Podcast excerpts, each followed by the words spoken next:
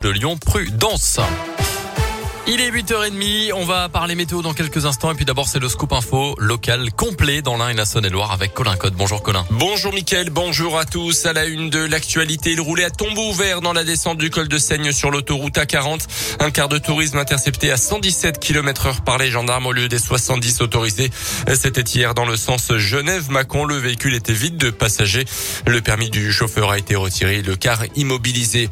C'était dans les tuyaux depuis quelques jours et c'est désormais officiel. Emmanuel Macron sera dans la région dans quelques jours. Le chef de l'État ira à Lyon dimanche et lundi. Il participera au dîner des chefs en marge du CIRA, le salon international de la restauration.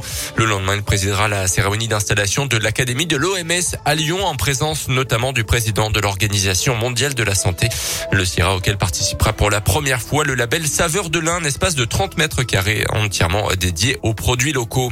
Dans l'actu également, deux moines du Beaujolais mis en examen pour s'en être pris à des antennes relais dans la région lyonnaise. On vous en avait parlé hier sur Radio Scoop. Ces deux hommes hostiles au déploiement de la 5G sont accusés d'avoir incendié ou tenté d'incendier deux pylônes électriques en début de semaine. Des actes de vandalisme sur les réseaux téléphoniques qui ne sont pas isolés en France. Ils ont d'ailleurs tendance à se multiplier.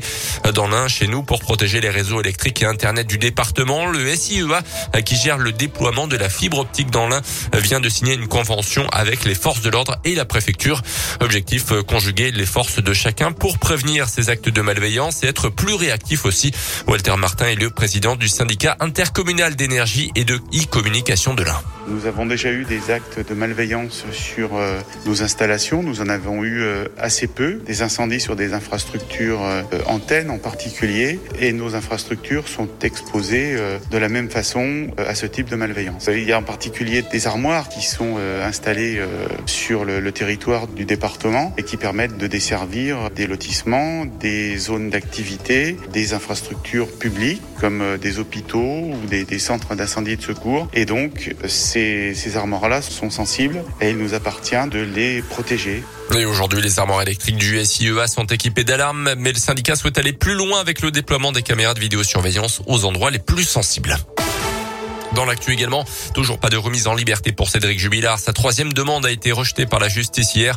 Le mari de Delphine Jubilard reste donc derrière les barreaux avant son rendez-vous le mois prochain avec la justice euh, concernant la disparition suspecte de son épouse au mois de décembre dans le Tarn. Il reste mis en examen dans cette affaire.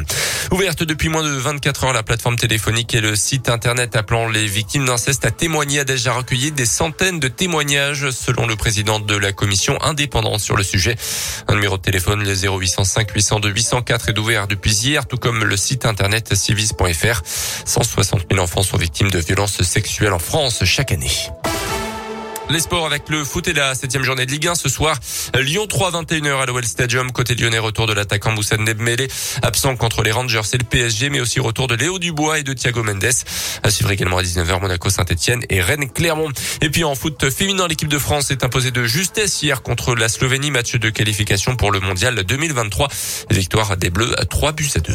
Merci beaucoup Colin. Le prochain scoop info dans une demi-heure.